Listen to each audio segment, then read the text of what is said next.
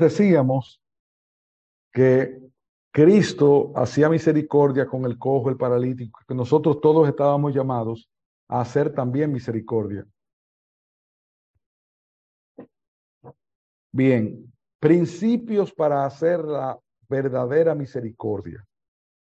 No siempre es posible resolver todas las necesidades que se presentan en nuestro medio. En segundo lugar, hay ocasiones en que no dar una ayuda podría ser también un acto de misericordia y la misericordia tiene muchas manifestaciones.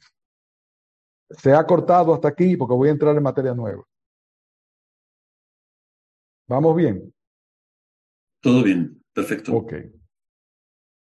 Veamos nuestro primer principio. No siempre estará a nuestro alcance resolverlo todo. Entonces, ¿qué debemos hacer? primeramente debemos entender que por inclinado que esté nuestro ánimo a hacer el bien a los demás, es necesario saber que no siempre podremos resolver todo o, a todos el que tenga una necesidad, ni como individuos ni como iglesia. Muchas veces nos sentimos frustrados porque no podemos resolverlo todo, pero es que no es necesario que lo resolvamos todos. Uno va a resolver conforme a su necesidad y conforme al grado de necesidad de aquel que la necesita. Por otro lado, tenemos que recordarnos todos los días que los bienes son limitados, pero las necesidades son ilimitadas. Todo el mundo tiene necesidad. Entonces tenemos que saber en orden de prioridades qué es prioritario con respecto a algo que es secundario. Por otro lado, que nosotros como individuo y como iglesia estamos llamados a ser buenos mayordomos de los recursos y de la repartición correcta de aquellos que la Biblia nos manda ayudar. Tenemos que ver cuáles son esos que merecen, que necesitan, que tienen un primer orden para ser ayudados. Que la escritura es clara con respecto a esas prioridades. Primero están los huérfanos, las viudas, los incapacitados, personas mayores que no pueden valerse por sí mismos y que no tienen una familia que les ayude, en caso de una catástrofe natural o de una guerra o cualquier asunto como ese. Cuando un hombre o una mujer diligente pierden su trabajo, no porque lo estaba haciendo mal o insuficiente, sino porque fue liquidada por alguna razón. Ahí tenemos que extender misericordia. Tenemos que extender misericordia cuando hay un problema de salud y en ese contexto podríamos seguir enumerando como en un círculo concéntrico lo que son primarias, secundarias y terciarias y aquellas misericordias que no nos corresponden a nosotros hacer. Por ejemplo, nosotros vivimos en un país donde los gobiernos son paternalistas y son paternalistas no porque son buenos, son paternalistas porque ellos ganan voto con esa forma de actuar. Entonces, en vez de dar trabajo, muchas veces lo que hacen es que dan mantenimiento a personas que son vagos o dan comida para ganar votos. Y eso hace que ese paternalismo sea una misericordia contraria a la que Dios quiere. Porque la verdadera misericordia colabora con el individuo. Fíjense bien el detalle y el hecho de que en el capítulo 6 del libro de los Hechos, cuando se pide buscar siete hombres para ayudar a las viudas que estaban quejándose de la tensión, sobre todo las griegas, ¿qué tipo de hombres buscaron? Hombres fuertes, buscaron hombres que supieran llevar comida y alimento, buscaron hombres que fueran buenos administradores, sí, pero las características que aparecen en hechos son espirituales, llenos de sabiduría, del Espíritu Santo y de buen testimonio. ¿Por qué? Porque no era simplemente repartir alimento, era repartir alimento para hacer bien y para trabajar con el alma de aquellas personas que estaban inconformes o aún para tener la sabiduría de repartir correctamente en el balance correcto y con la cantidad correcto.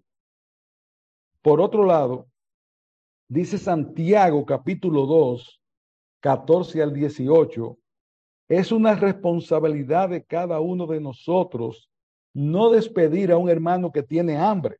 El creyente que después despide a su hermano que está desnudo y con hambre y no le ayuda es peor que un incrédulo, dice Santiago. Pero fíjense las dos características, que está desnudo y que tiene hambre. O sea, ver un hermano pasando hambre y decirle, voy a orar por ti, vete a tu casa tranquilo, que voy a estar intercediendo, es bueno, pero dale algo por lo menos para el camino.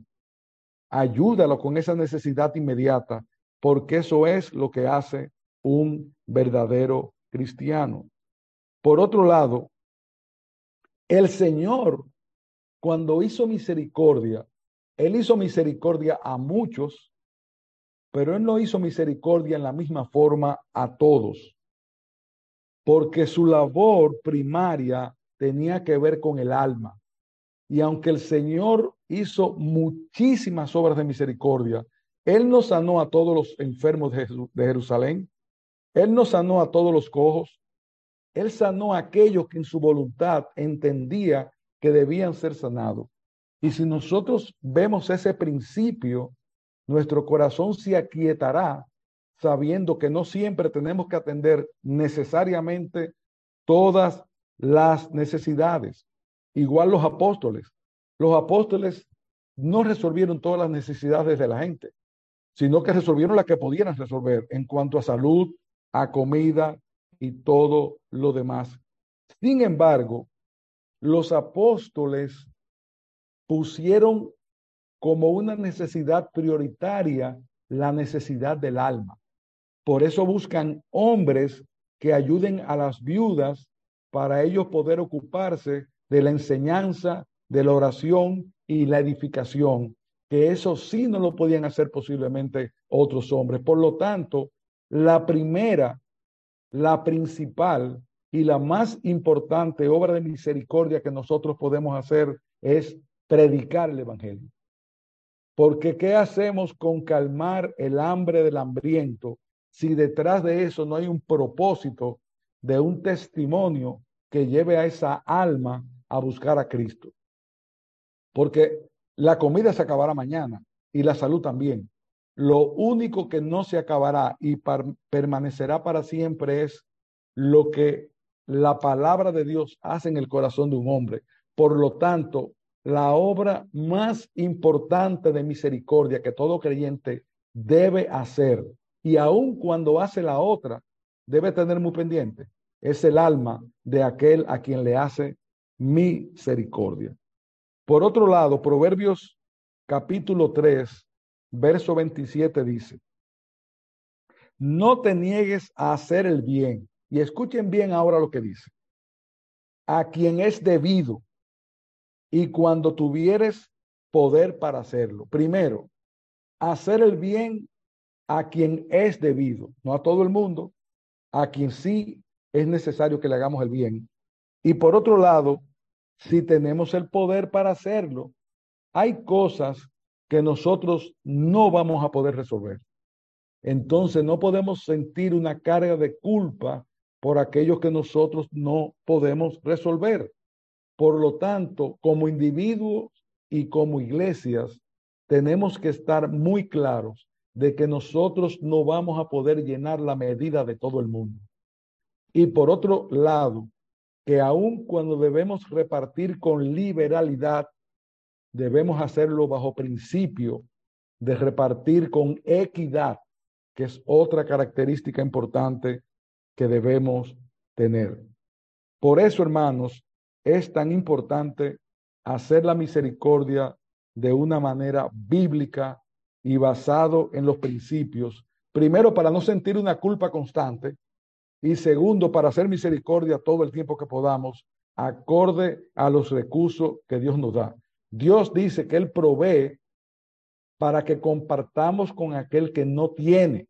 Y esa es una forma de misericordia.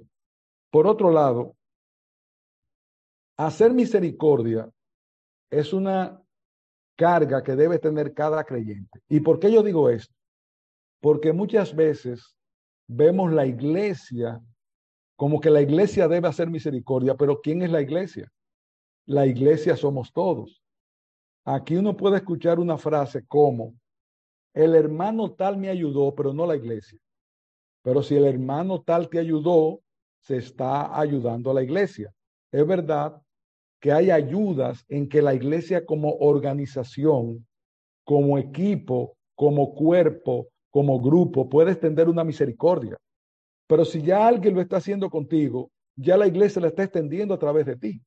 Y en ese contexto no podemos quejarnos de que la iglesia no hizo nada, porque todos somos la iglesia. Por eso a mí me llama mucho la atención cuando alguien dice una expresión como esta. En la iglesia no hay amor.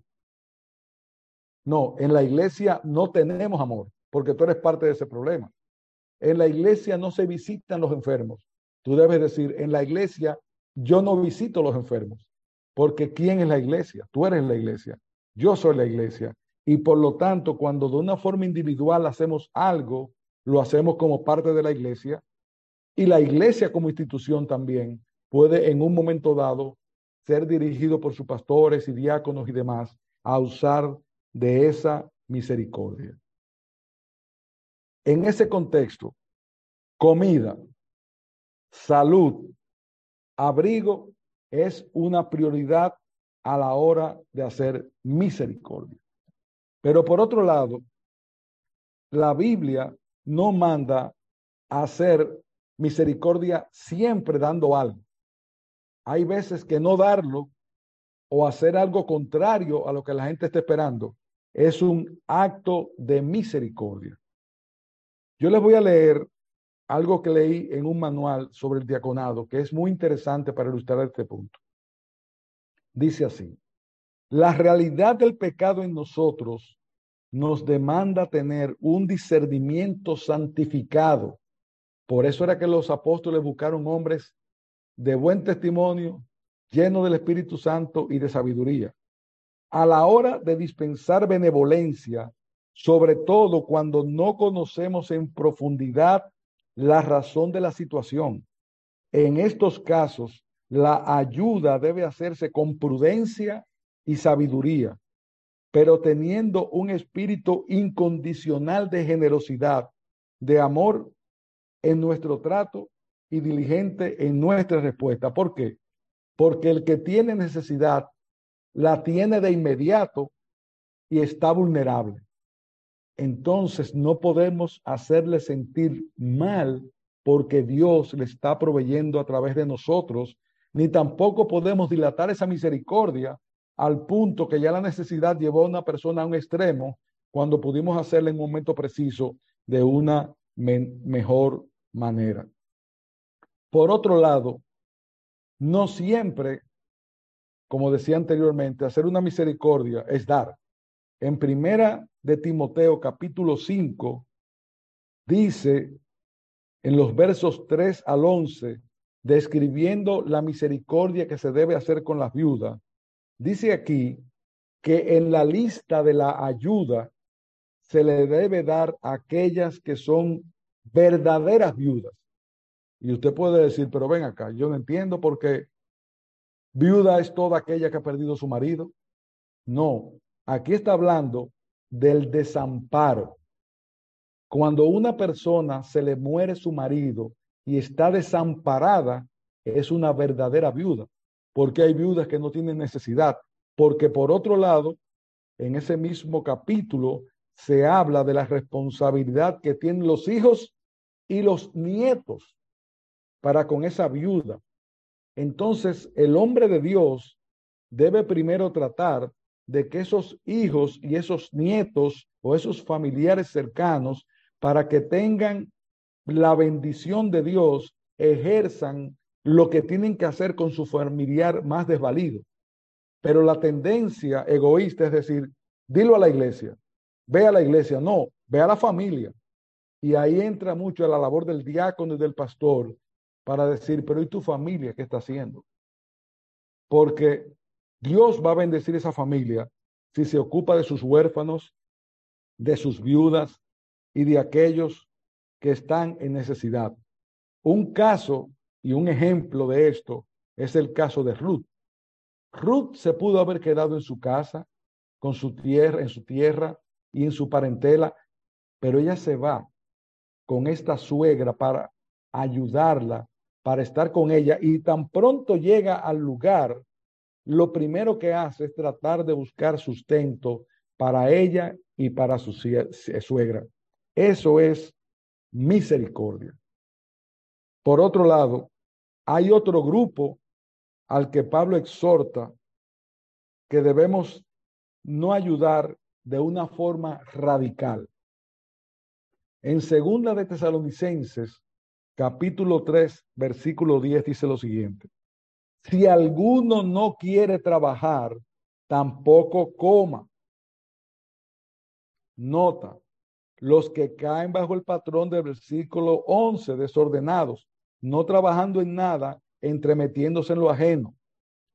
O sea que aquel que no quiere trabajar, no que está buscando trabajo y no encuentra, no, sino que no quiere trabajar. Bueno, a esa persona tú no puedes darle misericordia igual porque él está incumpliendo un mandato bíblico. Y hay personas que se escudan en que yo no encuentro trabajo. Y he buscado trabajo y he buscado trabajo y no encuentro trabajo. Mire, cuando usted está en necesidad, cualquier trabajo es digno. Usted puede decir, es que yo soy un ingeniero y un ingeniero no se va a poner a vender algo en la calle. Pues mira, si para mantener a tu familia tienes que hacerlo, hazlo, porque no hay trabajo indigno.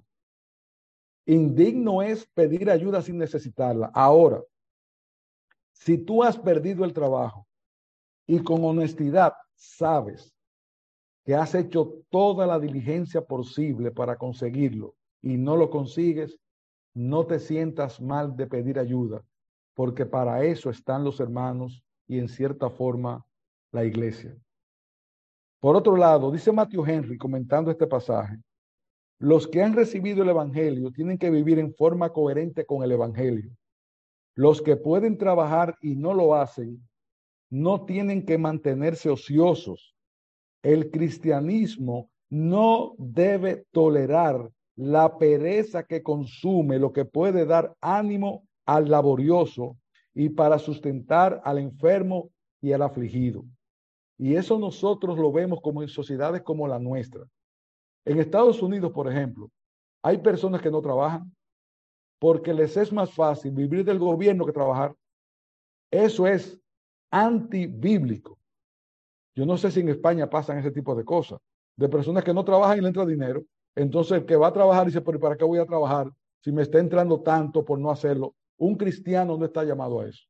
Un cristiano está llamado a ganarse el pan con el sudor de su frente, sea mucho o sea poco, independientemente de que si el gobierno lo ayuda, está bien, pero tú no puedes depender de ese tipo de caridad porque tú tienes que ser un ejemplo de un hombre o mujer trabajador. Dice Mateo, si estamos ociosos, el diablo y el corazón corrupto pronto nos darán algo que hacer. La mente del hombre es dada para, ocupar, para ocuparse. Si no se le emplea para hacer el bien, estará haciendo el mal. Nosotros, ¿qué sale de nuestro interior? El mal. ¿Y cuándo es que más sale el mal? cuando estamos ociosos. El hombre no puede estar ocioso, usted tiene que estar haciendo algo productivo, algo positivo, algo para la iglesia, algo para su familia.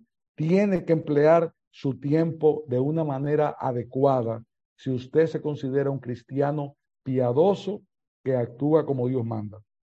Dice Eclesiastés capítulo 10, verso 18, por la holgazanería se derrumba el techo, la indolencia de manos la casa se llena de goteras. Dejan las cosas pasar y pasar y después se dan cuenta que algo se está cayendo. Pero es que tú no fuiste diligente. ¿Ha visto un hombre diligente?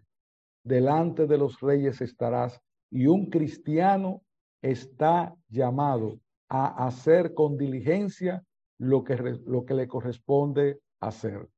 Yo tenía un profesor que siempre me decía, mañana es demasiado tarde. ¿Qué quería decir él con eso? Lo que tienes que hacer, hazlo ya, porque nosotros somos a veces, postergamos lo que tenemos que hacer para mañana, para pasado, para traspasado, hasta que nos viene el problema. Y entonces ahí nos está cayendo el mundo arriba, pero es que no hicimos lo que teníamos que hacer en el momento que nos correspondía hacerlo. La mano del negligente empobrece, pero la, la mano de los diligentes enriquece. Bien, hermanos. Hasta aquí hemos hablado de la misericordia que se hace mayormente con las necesidades. Pero hay otras formas de hacer misericordia que son tan o más importantes. Es también un acto de misericordia orar por otros. Es también un acto de misericordia alentar a los que están cansados. Es un acto de misericordia ser empáticos con aquellos que tienen pocos que le busquen, acercarse a hermanos que tú los ves solitarios. Es bueno estar cerca de un extranjero que se siente extraño en medio de ti. Es también misericordia cuando una hermana mayor se acerca a una hermana más joven y le ayuda y le da principios para poder criar a sus hijos en la amonestación del Señor, o cuando está pasando dificultad con alguno de sus hijos o con su, su esposo o viceversa, al revés, acercarse como un acto de misericordia. Misericordia, hermanos, es no apagar el pábilo que humea, es buscar a ese hermano débil para comprometerte a ayudarle en oración, en enseñanza y seguimiento para que ese hermano crezca en la fe, porque cuando él crece, tú también creces. La iglesia es un cuerpo y por lo tanto una iglesia sana procura que todos sus miembros anden bien y ese es un oficio que no solamente le corresponde al pastor, es un oficio que nos corresponde a todos. Y en ese contexto, hacer misericordia en el sentido espiritual es un llamado que Dios nos hace a cada uno de los que conformamos el cuerpo de Cristo si queremos imitarle a Él, porque Él es misericordioso, compasivo y bueno. Dice Gálatas 6.2, sobrellevad las cargas los unos de los otros y cumplid así la ley de Cristo. ¿Y cuál es esta ley? La establecida en Juan 13, 34, 35.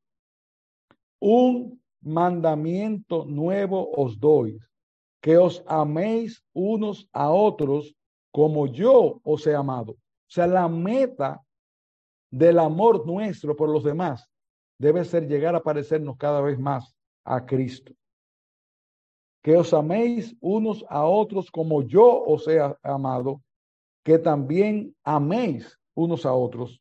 Y en esto conocerán todos que sois mis discípulos si tuviereis amor los unos por los otros.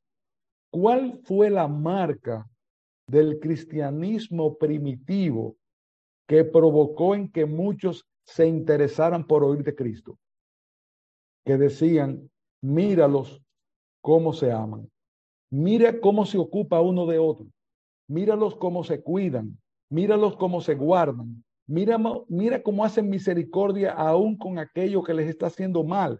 El Señor hizo bien a aquellos que le hicieron mal. El Señor fue misericordioso con Pedro, que lo negó tres veces, y cuando lo ve, no lo recrimina, sino que le extiende un manto de amor y le da una responsabilidad que luego hace que Pedro sea lo que es o lo que fue Pedro en la iglesia primitiva, como lo hizo con Tomás, como lo hizo con todos los apóstoles que le abandonaron. El Señor fue misericordioso, es misericordioso y nosotros experimentamos cada día esa misericordia. Y por lo tanto, si nosotros experimentamos cada día esa misericordia, estamos llamados a otorgarla con liberalidad, con amor y cada vez que es, posible para nosotros hacerla. Y cuando actuemos de esa manera, entonces estaremos teniendo la genética de nuestro Padre. Nos, nos pareceremos a Dios que extiende misericordia siempre y sin medida. Si queremos imitar a Dios, si queremos imitar a Cristo, si queremos imitar su Santo Espíritu, tenemos que ser en ese contexto misericordioso.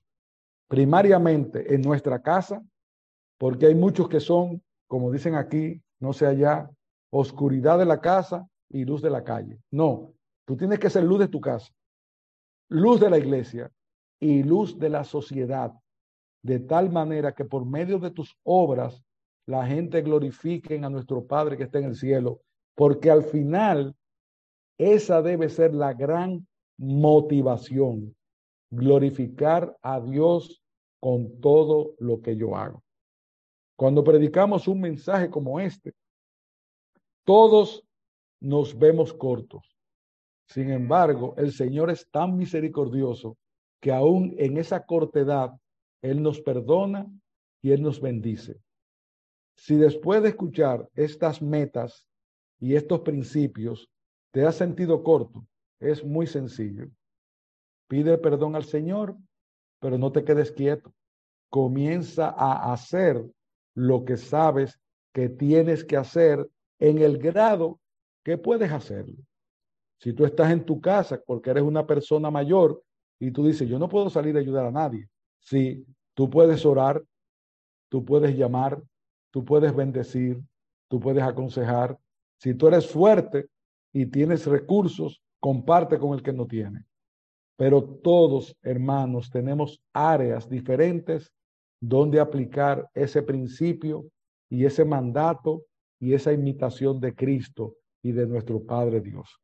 Que el Señor bendiga su palabra y nos permita a aprender de Él a hacer misericordia. Así que Dios les bendiga y vamos a pasar a la próxima parte de este culto de oración.